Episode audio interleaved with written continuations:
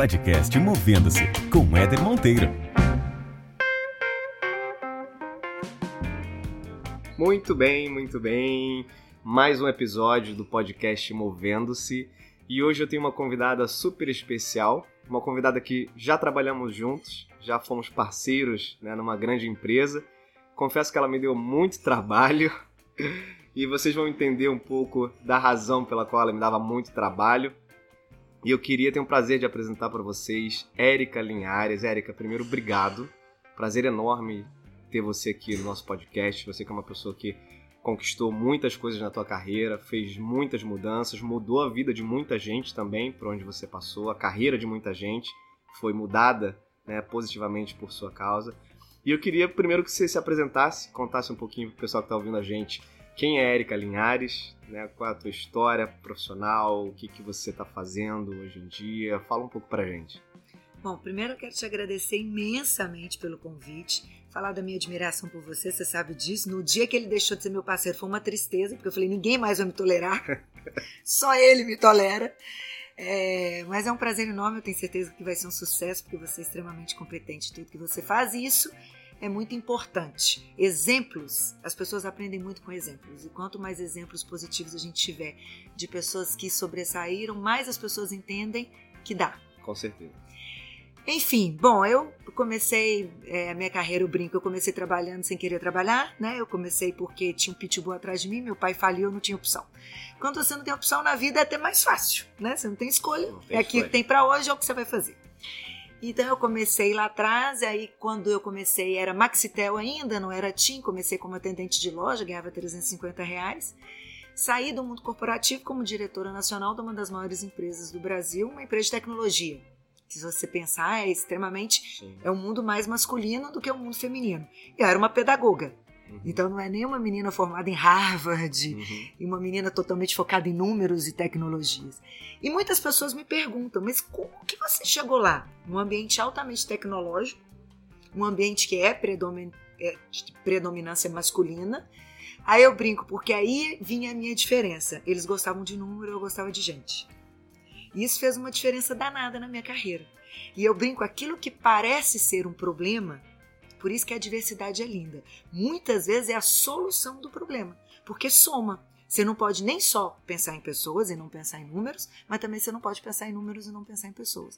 Então, isso foi, para mim, o casamento perfeito de uma empresa que eu fiz uma história linda. Porque vinha eu no mundo de tecnologia humanizando, não foi fácil, como você disse, eu tive que brigar muito para isso, mas também vinha eles também junto comigo, me fazendo ver que o mundo corporativo ele é racional.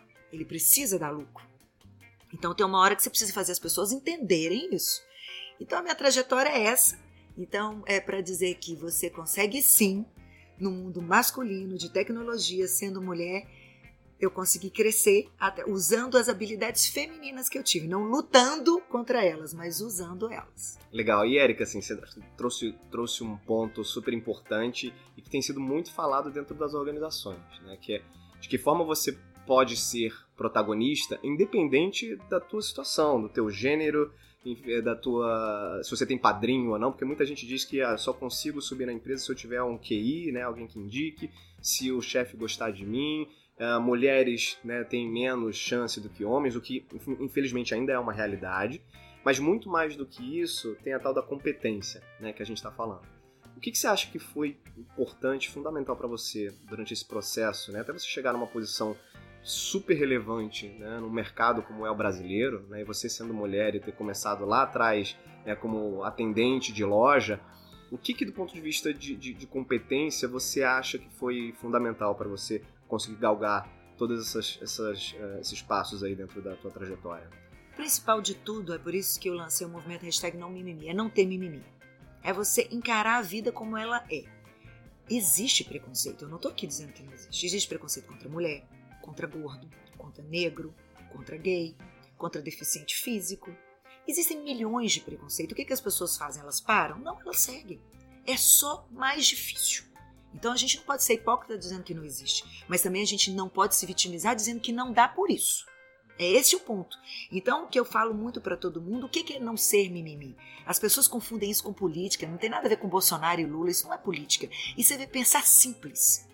Pensar correto. É, se essa pessoa, ela tem algum tipo de preconceito, o preconceito advém da ignorância, não da maldade. Se ela acha que mulher não é inteligente, mulher é loura, então, que eu sou loura, aí é que é burra mesmo. Se ele acha isso, é por uma questão cultural que basta você ir provando, ir provando, ir provando, uma bela hora você abre. As pessoas olham e falam: Poxa, estava errado. Você tem razão. Olha, e aí o espaço é maior, porque aí vem a admiração com arrependimento. E aí é, você até. O motor propulsor é maior. Então, o que eu acho que as pessoas precisam entender, eu não digo que não existe preconceito no mundo corporativo. Existe. O que eu digo é que dá sim para você prosperar. Isso não pode ser muleta. Você não pode dizer que não conseguiu por isso. Você não conseguiu por uma série de outros fatores que são competências suas, que não tem nada a ver com fatos externos. Legal. Agora, quando a gente olha a tua trajetória, vê onde você chegou, todo mundo pensa que ah, foi fácil, né? Chegou lá, terminou como diretora numa baita multinacional, mas certamente você tomou porrada pra caramba ao longo da tua trajetória. Né? Você se lembra de alguma ou algumas situações específicas onde realmente você teve que se provar e falou, cara, acho que para mim deu aqui já, não, não consigo mais sair daqui para cima e deu a volta por cima, alguma situação te vem à memória assim? Olha, o que eu falo para todo mundo, principalmente para essa geração que está chegando, é que a gente precisa ter resiliência, a gente precisa ter paciência. A gente planta e depois a gente colhe. Você não planta e colhe imediatamente.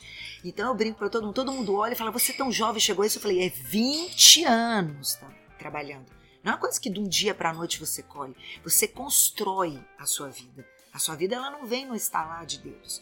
Então o que eu falo para todo mundo é: você passou por um momento que te traumatizou? Eu passei por vários momentos ruins. Como eu passei por N momentos bons. E qual é a diferença? É você entender que a vida é feita de problemas. Qual é a chance de você acordar e não ter um problema na sua vida?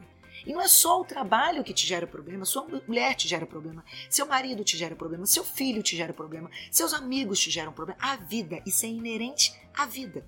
Qual é a diferença de quem vence para quem não vence, de quem é feliz para quem é infeliz? As pessoas que vencem e que são felizes, são leves, elas não têm mimimi, elas encaram problema como desafio. Uhum. Então ela vai, ó, oh, tem um problema hoje, tem que resolver. E quando ela resolve, isso gera uma endorfina dentro do sangue, isso é comprovado. E ela se sente mais poderosa e mais poderosa, e ela resolve mais problema. Então esse problema que poderia desestimular, como ela resolve, acaba estimulando e ela se sente cada vez melhor, cada vez poderosa e cada vez ela vai é mais. Um ciclo, né? É um ciclo virtuoso. Eu brinco que é o síndrome do Romário. Romário não disse que quando ele nasceu, o papai do céu botou a mão nas costas e disse: Você é o cara? Qual a chance dele não ter dado certo na vida? Nenhuma. Porque na cabeça dele não tem como ninguém parar ele. Não é que na cabeça dele não vai ter problema. É que na cabeça dele vão ter, mas ele vai, ele vai derrubar um por um e vai chegar lá. Barack Obama não teve problema? Você negro, presidente dos Estados Unidos, com os pais que não eram americanos? Óbvio que teve. Óbvio que teve. Só que ele foi um a um vencendo e cada um que ele vencia, ele se sentia melhor e mais poderoso. O oposto também acontece. Se você vê problema sempre como um peso, desafio, obstáculo, ah, o preconceito é que me para, ah, essa empresa me paga mal, ah, meu chefe é muito ruim, ah, essa atividade eu não gosto dessa atividade que me deram, porque se me dessem uma atividade que eu gosto, ah, com certeza eu faria melhor. Esse tipo de pessoa, ela não prospera, mas não prospera uma questão de mindset, de Tem mente. sempre um culpado, né? Sempre ele vai achar um culpado e o problema vai ser muito maior do que ele realmente é. E isso ele vai sempre se sentindo cada vez mais incapaz, mais impotente e vai jogando cada vez mais a culpa nas coisas e nas pessoas e não nele. As coisas não vão ser resolvidas porque tá nele. E aí ele vai se sentindo incapaz, incapaz, incapaz até um belo dia que ou ele é mandado embora, ou ele fica sempre no mesmo lugar e não sabe por quê. Então a vida é que vai ensinar ele, só que quando a vida ensina é um pouco mais dolorido. Aí a, a porrada vem diferente. Aí a gente aprende no método mais arcaico. Pode ser na dor e pode ser no amor, é. né? E no exemplo, né? Você vê exemplo. os outros. Você falou do, do Romário. Eu me lembrei de uma entrevista que eu vi outro dia, que é uma entrevista do Cristiano Ronaldo, mas era uma entrevista, acho que já feita há alguns anos atrás, e fala muito desse processo, de quanto o mindset é importante, né? Ele falava para a repórter que ele sempre se considerava o melhor. E ele fala assim: você tem que se considerar o melhor repórter, você, câmera aqui, você tem que se considerar o melhor câmera. Porque é assim que você vai começar a progredir. Eu não sei se eu sou melhor, provavelmente não, mas assim, eu sempre me intitulei o melhor. Porque isso me faz treinar diferente, me, me dá uma responsabilidade diferente e me move, né? Me movimenta. Isso faz ele dar o melhor que ele pode dar, o melhor dele. E ele é o melhor. Se é o melhor que ele pode dar, se é o melhor dele, ele é o melhor. Então, o que eu falo para todo mundo sempre: a sua vida, você tem que ser protagonista dela. Não deixe a sua vida na mão dos outros. Não arrume desculpas para isso, porque quem sofre é só você. Mais ninguém. O mundo continua andando. As pessoas continuam andando. É você que fica para trás. Então não vale a pena, é isso que eu falo, é mais simples. Quando você se torna protagonista, você assume e você diz não mesmo gordo, ou mesmo negro, ou mesmo mulher, ou mesmo nessa empresa que meu chefe grita, eu sou responsável pelas minhas atitudes e por aquilo que eu concretizo. Eu falo muito se as pessoas sabem o que é, é responsabilidade versus culpa. As pessoas elas confundem muito isso. Vou dar um exemplo muito ruim, mas é importante a gente dar exemplo forte. Se de, após essa conversa nossa eu, eu sair daqui foi estuprada, eu não tenho culpa porque eu posso andar até pelada que ninguém pode me estuprar. Mas eu tenho total responsabilidade de dar a volta por cima e ser feliz. O estuprador não vai fazer isso por mim. Eu é que tenho que fazer isso por mim. No mercado de trabalho é a mesma coisa. Quando você se compromete a fazer algo com o seu chefe ou com a empresa, ou com o parceiro, você tem que cumprir. Você não pode dizer, eu não te entreguei esse livro vermelho porque não me entregaram a tinta vermelha. Não, senhor. Você tinha que ter um fornecedor C, B, D você tem que saber, a culpa pode não ser sua, mas a responsabilidade sempre é sua. Sempre vai ser sua.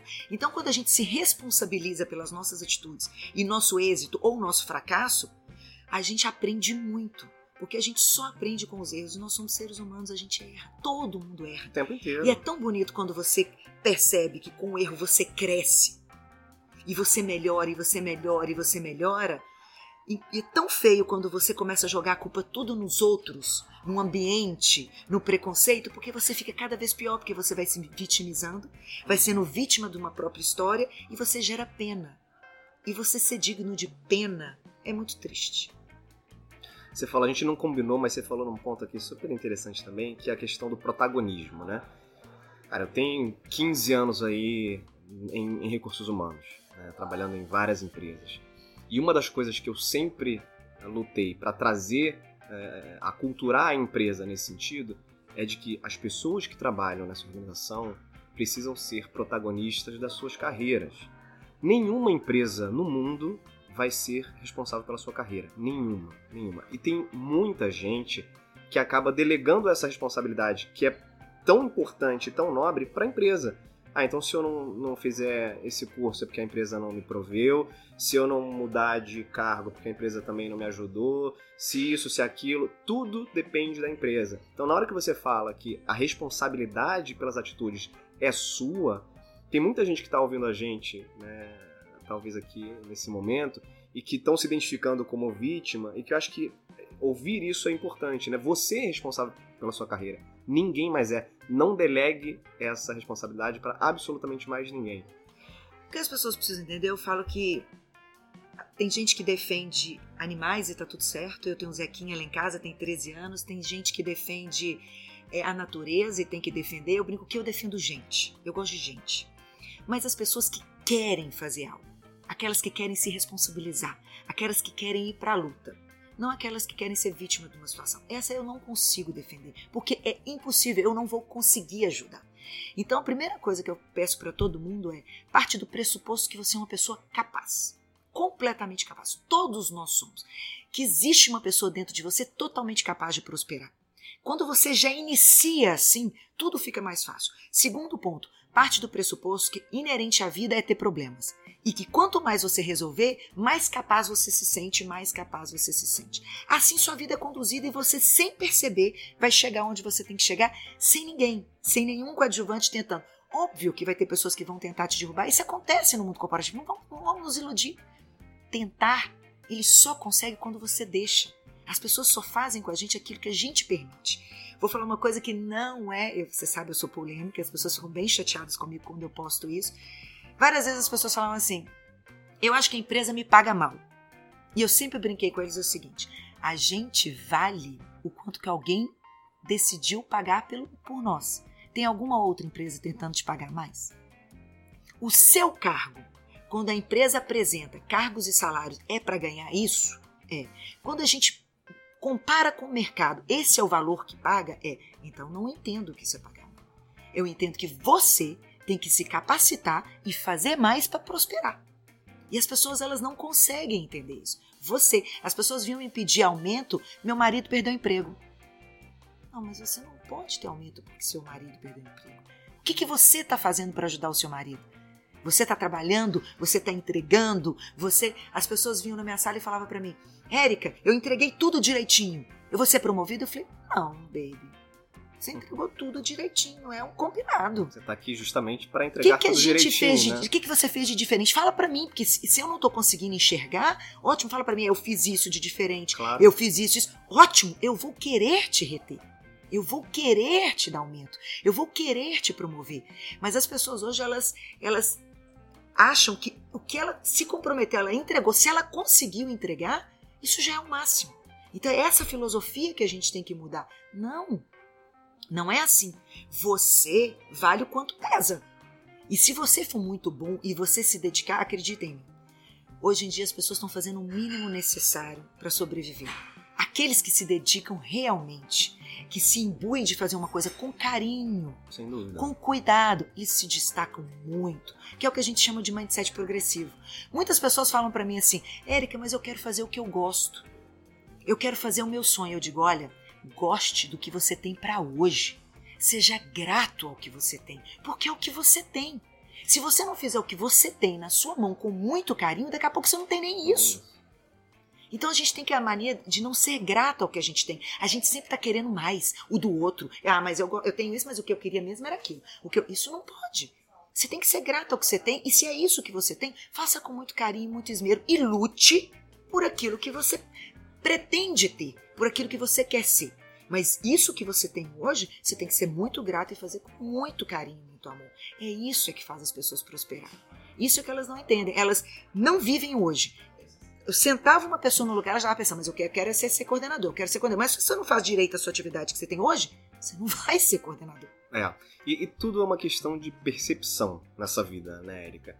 Ah, As pessoas costumam, de novo, né, sempre achar que a culpa é do outro né, e não olham para dentro de si. Por por isso que eu digo sempre que o processo de autoconhecimento e autoconsciência ele é fundamental para qualquer relacionamento, seja dentro da- de uma, de uma organização, seja fora da organização. Então, o que eu sempre costumo falar para as pessoas, quando eu tenho oportunidade, é que você é o que os outros percebem em você. Você não é o que você acha que você é. Por, isso, né? Ah, eu preciso, eu tenho, eu mereço um aumento, eu mereço aquilo, eu mereço ser promovido. Será que as pessoas enxergam dessa forma? É isso que você precisa tentar descobrir. Você precisa ter uma leitura do ambiente para saber se as pessoas enxergam você como você se enxerga. E só um processo de, de autoconhecimento ele é capaz de te, te ajudar. Isso, obviamente, com pessoas ao redor, mentores, pessoas mais experientes que te dão uma chacoalhada, que sei que você fez muito isso na tua carreira, com muita gente, né? Botou muita gente né, para acordar. E acho que essa é uma característica muito legal tua pela história que a gente tem aí de trabalho. E conta um pouco, assim, Érica, de situações em que você se deparou com, com esse tipo de, de, de pessoas, né? Que estavam sempre colocando a culpa no outro e que você conseguiu, através do teu coaching, da tua mentoria, conseguiu mostrar para a pessoa que a percepção dela estava completamente errada. Vou contar dois. Vou contar um erro meu primeiro. A minha primeira gestão foi péssima. Péssima.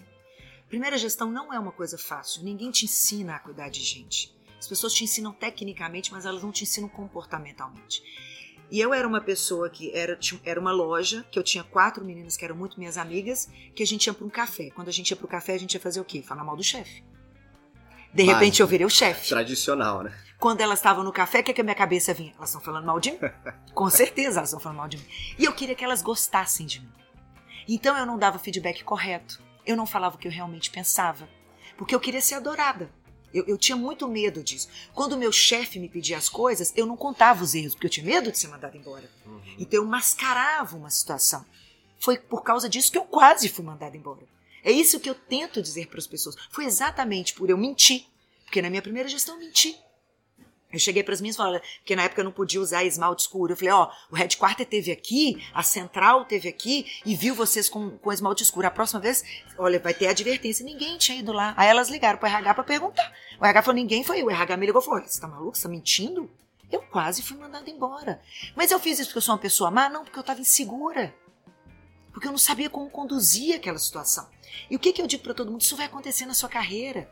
Por insegurança, por medo, você vai ter atitudes ruins porque nós somos seres humanos. Você vai ter inveja do seu coleguinha que foi promovido. Isso vai acontecer, quem nunca teve. Você vai mentir com medo de ser mandado embora. Você vai encobrir um problema. Você vai negar para o colega do lado uma data que você sabe que é importantíssima para ele bater um negócio, porque você tem uma coisa menos importante, mas você quer fazer a sua tarefa antes de fazer a dele. Você não está pensando na empresa, você está pensando no seu. Você vai fazer N coisas ruins que são atitudes ruins, sem, sem dosar a consequência. Porque você não está preparado comportamentalmente para o mundo corporativo. Você não pensa, você não está pensando no todo, você está pensando só em você, em se proteger. É o medo de ser mandado embora. É o medo das pessoas verem que você erra. Quando você para com isso, isso as, as, as organizações têm que se preocupar muito. Em ambiente de muito cinismo, onde impera o medo, é muito difícil você ter pessoas criativas. É muito difícil você ter pessoas que você vai descobrir o erro muito lá na frente e isso gera prejuízos gigantescos, porque as pessoas têm medo de falar que erraram. Então, o que, que as pessoas, primeiro de tudo, elas precisam entender? Somos seres humanos e vamos errar. Agora, o mais importante para dentro da organização, levanta a mão. O que, que eu fiz para minha equipe? Eu pedi desculpa. Eu digo para ele, agora, gente, me desculpa. Fiz, nossa, é porque eu não sei. É a minha primeira gestão. Eu me humanizei. O que, que elas fizeram? Elas compraram a minha guerra. Foram solidárias. Elas né? foram super solidárias, porque eu me humanizei. Eu falei a verdade do que eu tinha feito, eu me entreguei. Naquele momento elas estavam comigo como ninguém, a gente nunca vendeu tanto, porque elas queriam me proteger. Elas entenderam que é normal, que apesar de eu ser líder, eu não sou perfeita. Eu sou humana. Então que eu, a dica que eu dou para todo mundo é: faça o bem dentro de uma organização. Pense na organização. É, sempre colabore com teu colega, ensine, não seja egoísta. Se uma pessoa foi promovida, não tenha inveja. Não fica falando assim, sei porque ele foi puxar saco. Ah, é porque ela é bonita. Ah, eu já sei por quê. Se fulano foi promovido, ele não. Pensa o seguinte, vai lá nele e fala, cara, o que, que você que fez? Que você fez? Me ensina. Não fica pensando, ah, mas ele tem esse, esse defeito. É óbvio que ele tem, ninguém é perfeito. Alguma coisa de bom ele fez para estar tá ali. Vai lá atrás dele, seja inteligente. Então o que eu falo para todo mundo é, faça uma auto-reflexão. Primeiro, entenda o seguinte, ah, eu preciso, eu quero uma promoção, eu quero um aumento, eu estou estagnado, eu estou com medo de ser mandado embora. Começa a se perguntar, o que, que eu fiz de diferente? Você começa mesmo que, que eu faço diferente dos outros para que eles me aumentem? Quais foram os projetos? Porque você vai preparado para o seu chefe no mínimo. Porque se você fez e ninguém está enxergando, você tem que ser o primeiro a saber contar. Olha, desculpa, porque muitas vezes nós não somos a última bolacha do pacote. O chefe não enxerga tudo mesmo. Claro. Pode ser que ele não esteja enxergando. Você está fazendo um trabalho de formiguinha ali e o outro está lá fazendo carcarejando. Você não está e ele não enxergou. Então você primeiro tem que se preparar, pensa mentalmente. O que, que eu fiz de diferente para ter um aumento? Não porque eu tô pobre, não porque meu filho está passando fome, isso ninguém dá aumento por isso ou porque eu fiz tudo o que eu tinha que fazer, tem que fazer mesmo. O que, você fez diferente? Conta para ele. Muitas vezes ele pode não saber, mas não julgue ele dizendo ele não enxerga, ele só enxerga os puxa-saco dele. Talvez o puxa-saco dele, por que, que ele enxerga? Porque o cara tá lá falando com ele. O cara tá lá contando as histórias para ele. Pode ser isso que você chama de puxa-saco. E você tá longe dele, você não conversa com ele, você não conta para ele, você quer que ele adivinhe? Por quê? Você acha que você é o centro do mundo? Que ele tem que ficar atrás de você o tempo todo para entender o que você tá fazendo? Perfeito, não. Perfeito. Não é. Vai lá e se mostre. Mostra porque você veio ao mundo. A gente precisa lutar também por promoção. A gente precisa lutar por aumento. As coisas não caem no colo da gente assim. O mundo corporativo tem um presidente só, né, gente? É, é. E uma base gigantesca. Esse cara teve que lutar muito para chegar Com ali. Com certeza. A gente só tem um Romário, um Neymar, um Messi. Esses caras, para chegar onde eles chegaram, um Cristiano Ronaldo, é muita luta. Então, não vai ser tão simples assim ter aumento e prosperar no mundo corporativo. É, você trouxe um, um, ponto também que eu me lembrei de um artigo que eu escrevi há um tempo atrás, que falava sobre não deixar que as organizações roubem a sua voz. Né? E que muitas uh, empresas, dependendo da cultura dessa empresa, ela é mais ou menos permissiva e as pessoas têm mais ou menos coragem de se expor. E o que eu falava nesse artigo era que se você está numa organização que você não se sente confortável para se expor, saia dessa organização. Porque a pior coisa que existe é você não ter voz em alguma organização. E tem muita gente que, até independente da cultura da empresa, tem muita gente que entra numa reunião ou num fórum onde estão outras pessoas, seu chefe ou pares, enfim, e não emitem opinião, porque assim, cara, eu não vou falar aqui porque de repente vou ser mal interpretado, deixa eu ficar quietinho na minha para não sobrar para mim, né? E nisso, você está se escondendo da organização e aquilo que você falou, os chefes, dependendo da, da, da liderança, né, da quantidade de pessoas que você tem dentro de um time, não enxerga tudo. Obviamente ele vai enxergar aquilo que está mais próximo, que está mais à vista dele, que é mais falado. Então não se esconda, né? Tem gente que acaba ficando escondida por uma proteção, mas que no fim das contas é uma falsa proteção e não aparece para a organização, não aparece para ninguém. Né? É o protagonismo lá. que você. Você tem que ser protagonista da sua vida. Você tem que se vender. É o que as pessoas falam, marketing pessoal. Marketing pessoal é muito bom. É muito bom, as pessoas usam isso como uma coisa ruim. Você tem que contar o que você fez. Até mesmo que para a empresa tem que disseminar. É um egoísmo você não contar uma coisa que você fez. Claro. A empresa precisa passar conhecimento. Então você precisa fazer isso. Aí eu, eu, vejo duas linhas, tá? Eu vejo uma linha, que é aquela que você falou bem. As pessoas, elas não se expõem. Elas têm medo de se expor. Então, isso já dizia a Chacrinha, quem não se comunica, se estrumbica. Não tem jeito, você não pode ter medo de se expor. Ora, você vai falar coisa errada e aceite o que que tem. É essa vaidade que tem que tirar. Uhum. O que que tem falar coisa errada? Seu chefe vai falar, cara, não foi uma boa ideia. E daí você vai morrer por causa disso? O que que tem? Uma hora você dá uma boa ideia, outra hora você não dá uma boa ideia. E tá tudo certo, galera. É isso mesmo. Essa é a vida. As pessoas não, elas só querem falar se tiver uma boa ideia. E se o chefe, depois que ela fala, fala que não foi legal, ela nunca mais fala. Por quê? Que mimimi é esse? Ai, porque ele falou que era ruim. E daí? Fala de novo, fala de novo. Você não é o dono da razão mesmo. Não, você pode ter dado uma ideia ruim mesmo. O que, que tem dar uma ideia ruim? É natural. Então tem pessoas que se defendem se protegem porque não querem se expor, porque tem um mimimi de ficar pensando que os outros vão pensar de mim. E se a ideia não for boa? E aí, meu amigo, você perde muito na vida, pessoal e profissional. Tem empresas que criam esse tipo de ambiente, então não é a pessoa. Para essas empresas que criam esse tipo de ambiente, é muito o que você falou. Aí tem uma, uma, uma grande quantidade de pessoas que ficam e começa a boicotar a empresa. E começa a falar mal da empresa no corredor. Isso eu não concordo. Aí é você realmente não ter autoestima. Exato, é você entender, exato. eu vou ficar nesse lugar porque eu não consigo arrumar mais nada lá exato. fora e vou boicotar isso. Isso para mim é falha de caráter. Eu não concordo com um negócio desse. Porque aí é você entender o seguinte: você não está se capacitando, você não tem coragem de buscar outra coisa, você está sofrendo e faz todo mundo que está ali dentro sofrer. Pô, isso de egoísmo é absurdo. A gente tem que ter coragem, aquilo que você falou, de tirar um projeto da gaveta, de falar, cara, eu sou bom. A gente sempre volta para isso. Eu sou bom, eu posso conseguir coisa lá fora. Tenta, corre atrás. Tô falando pra você deixar tudo para lá, pôr seu filho passar fome. Não, enquanto você estiver lá, procura, corre atrás. E também tem sempre uma segunda opção: as situações mudam, as organizações mudam.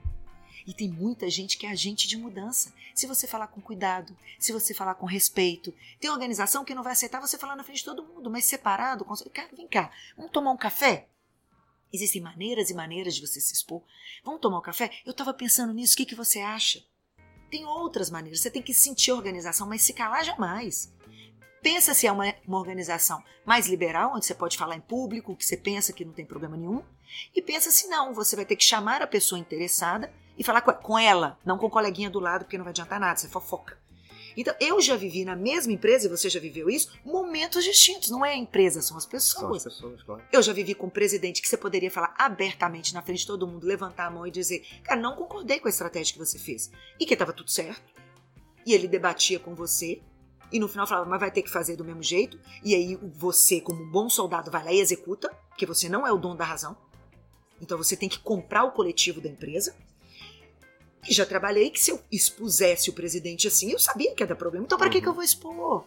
Pra quê? Eu entendo. É saber ler o ambiente. Né? Exato, né? eu entendo. E aí depois eu vou separadamente. Eu posso dar uma palavrinha com você? A pessoa aceita, ela só não quer ser exposta. Exato. Só não quer ser exposta. E você vai lá e fala, e ele vai aceitar. Ninguém é burro de não aceitar uma ideia legal. Ninguém. Claro. É a forma. Você tem que descobrir qual é a melhor forma.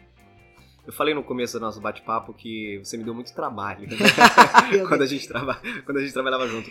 Eu, para quem não sabe, eu trabalhei com a Érica, eu, eu, como gestor de recursos humanos, a Érica né, como diretora comercial, e a área comercial era uma das minhas áreas clientes internas, né? Então, eu como business partner ali, como generalista, cuidava dos assuntos de RH para aquela área.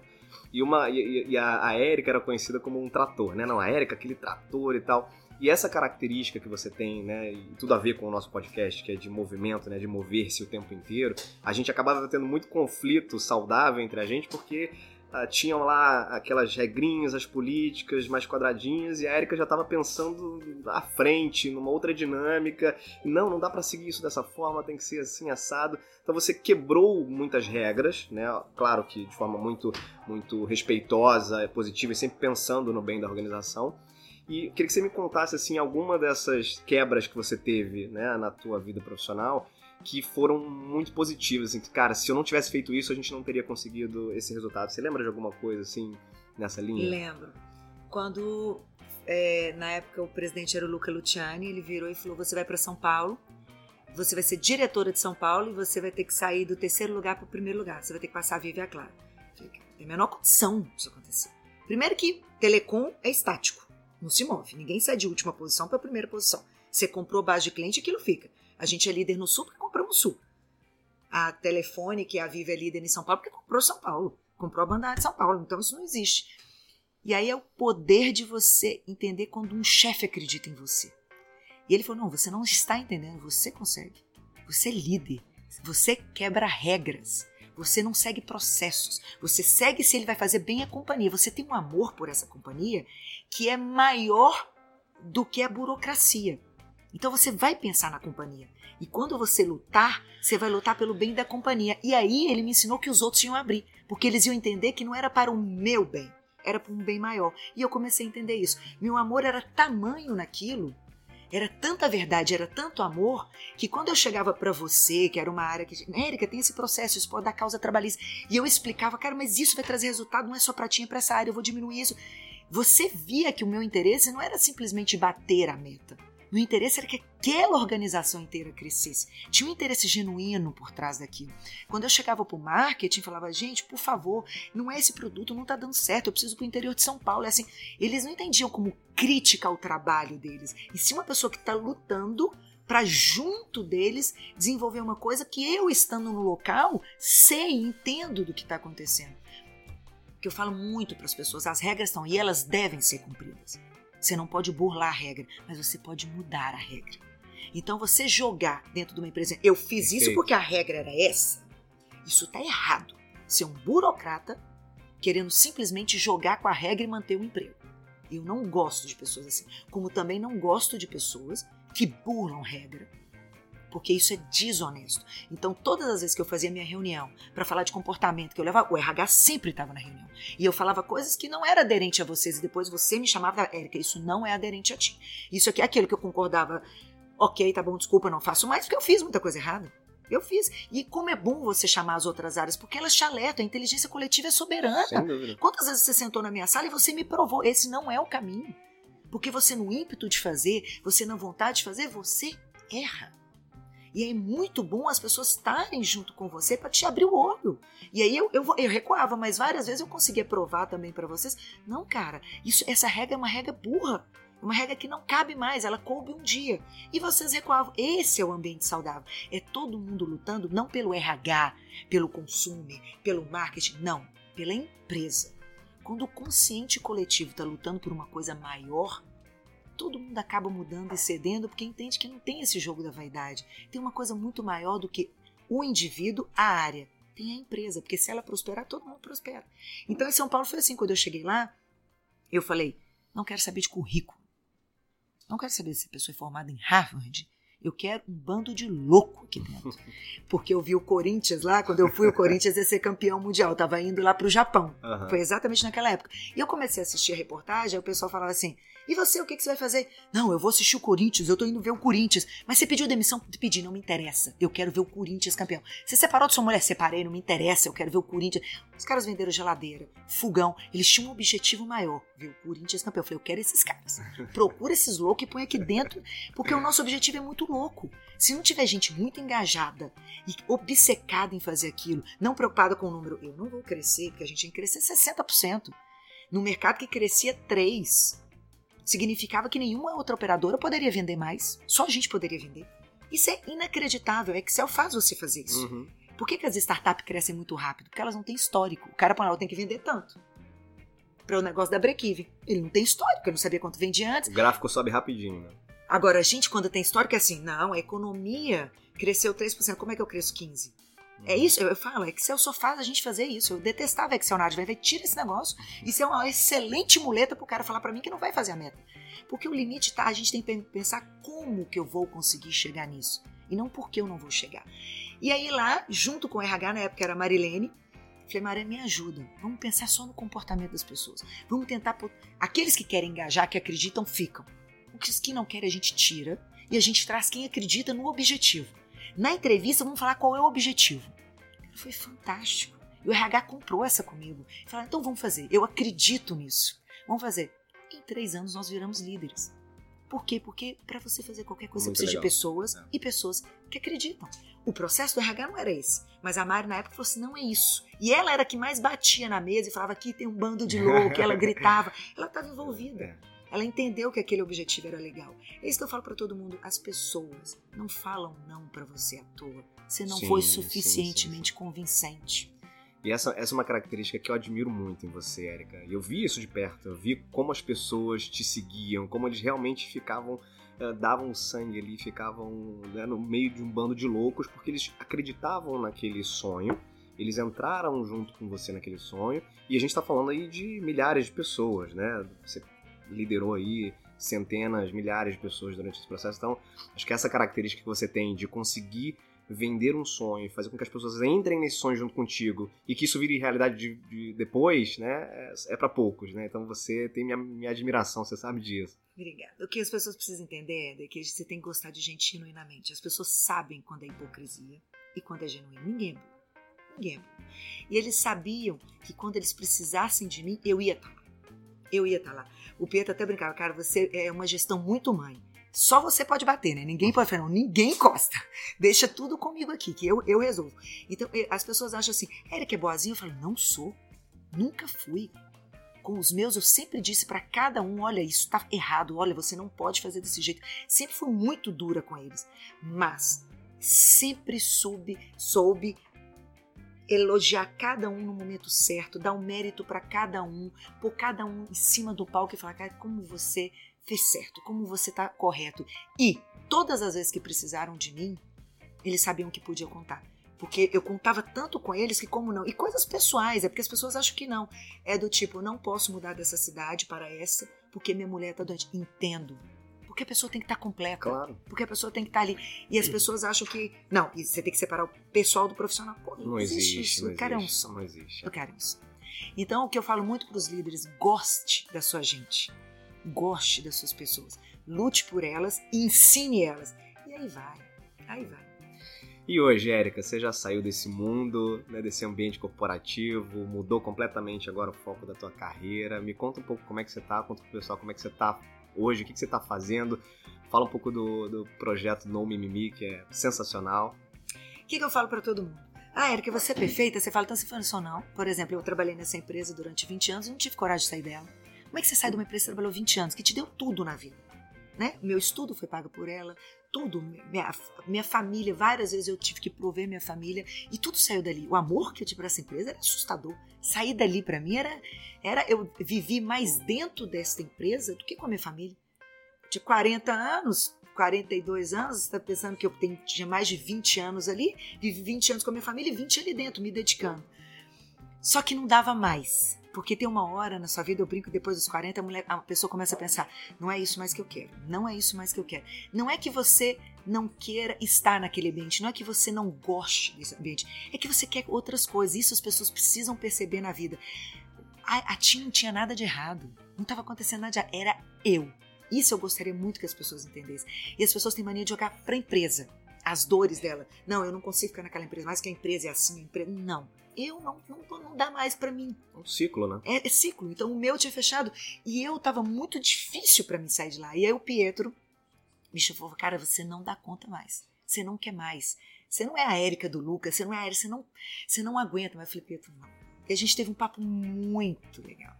Muito legal. E aí ele até brincou, voa a borboleta, vai. E é a primeira vez na minha vida que eu fiz uma tatuagem. Após os 40, fiz uma tatuagem de borboleta. Que legal. Que era simplesmente simbolizando, cara, eu vou começar um novo ciclo. Eu tenho que ter coragem para Um outro isso. voo. um outro voo, uma outra história. Mas não é fácil, é por isso que eu tô tentando dizer para vocês.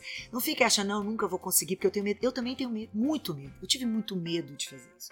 E ele foi lá e a gente combinou um processo, ele me demitiu. Eu peguei esse dia e falei, cara, agora eu preciso disso. E ele falou, porque não dá mais para você. Você tem que ir, voa. E eu falo para ele, você não sabe o bem que você fez na minha vida. Eu sou eternamente grata para ele. Agora ele é presidente da TIM de novo. Eu falo, cara, o tanto que eu torço por você.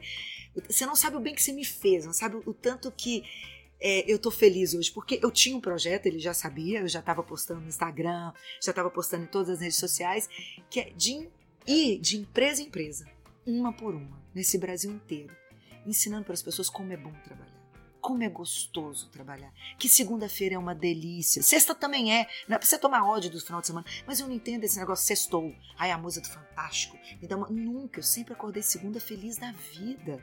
E se você acha que de segunda a sexta sua vida é ruim e só seu final de semana é bom e que trabalhar é ruim, reza para ter outra vida porque senão sua vida foi muito ruim. Então eu quero ir, o nosso propósito, o nosso propósito da nossa empresa é ir de empresa em empresa, ensinando o brasileiro como é bom trabalhar que o ambiente corporativo pode ser gostoso sim, que você ali você você aprende, ali você ensina, ali você deixa um legado. Isso é maravilhoso. O que, que você quer? Você não quer ter feito nada? Passar nessa vida sem ter feito nada? Como assim? E, a gente, e dá para gostar com o que tem para hoje. Dá para você gostar do que você tá fazendo. Tudo tem lado bom e lado ruim. Agarra no bom. E dá para você gostar daquilo. E o que que faz isso tudo? Por que, que as pessoas não gostam do que fazem? Por que, que as pessoas acham um, um trabalho ruim? Porque elas estão cheias de mimimi do lado do mimimi é a vaidade. Ele não pode errar.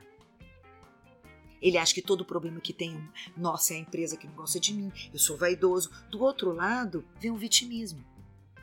A cada problema, nossa, tá vendo? Não dá para trabalhar, é problema demais. Onde que não tem problema? Então é isso que a gente fala, hashtag não mimimi. Pensa simples, pensa tranquilo, o problema é inerente, não tem nada a ver com trabalho. É inerente à vida. E você vai errar. E você é humano, e aí você levanta e você vai de novo. E você tem que aprender com os outros. É lutar contra os sentimentos ruins que a gente tem dentro da gente, que no ambiente corporativo faz a gente não prosperar. Sentimentos como inveja, sentimentos como a gente, a gente achar sempre que o problema, que o preconceito, é, o vitimismo, né, no caso. Então, o, o movimento não mimimi é: vem comigo, vamos pensar simples. Eu vou te ensinar didaticamente como fazer isso porque ao longo desses 20 anos passaram mais de 15 mil pessoas sob a minha gestão, mais de 700 parceiros. Eu tinha parceiro que mal falava português, mas ele tinha já tinha.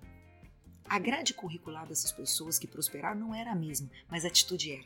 A atitude que ela tinha diante da vida era exatamente a mesma. Então, durante esse tempo todo, eu estudei muito isso. E o que, que eu fazia? Você lembra disso? Eu brincava que eu tinha BR e DR. Business Review para falar de número e DR para discutir relacionamento. O que, que eu discutia? Eu fazia as pessoas saírem do mindset fixo para progressivo acreditar nelas e saber que elas podiam fazer aquilo. E era por isso que eu dava tanto resultado. Porque elas acreditavam que era totalmente capaz e parava com esses mimimis. Ah, porque meu chefe é ruim. Ah, porque meu chefe não explicou. Ah, porque o marketing não dá produto. Ah, porque o RH é difícil demais, não contrata quem eu queria. Não, não tem ah, por que nada. A responsabilidade é sua. E tem solução para tudo isso. Ah, não, porque eu não consigo convencer o Éder. Você não foi suficientemente persuasivo para convencê-lo. Volte, refaça o trabalho e vai lá de novo. Leve outros argumentos que se for bom para a empresa, ele vai falar assim. claro. assim. Ele não é louco? Ele vai falar assim. Então é isso, o meu propósito hoje é tirar o mimimi das pessoas e fazer que a vida delas fique bem mais leve. E que eles sejam muito felizes no trabalho. A gente vai de empresa em empresa ensinando eles como fazer isso. Que missão, que missão bonita, tá nobre. Imagino, imagino. Sabe que eu fiz alguns exercícios já nessa carreira de RH e um deles era, a gente brincava que era reclamoterapia você colocava as pessoas em duplas para que elas passassem cinco minutos ali, cada uma reclamando de qualquer assunto, né?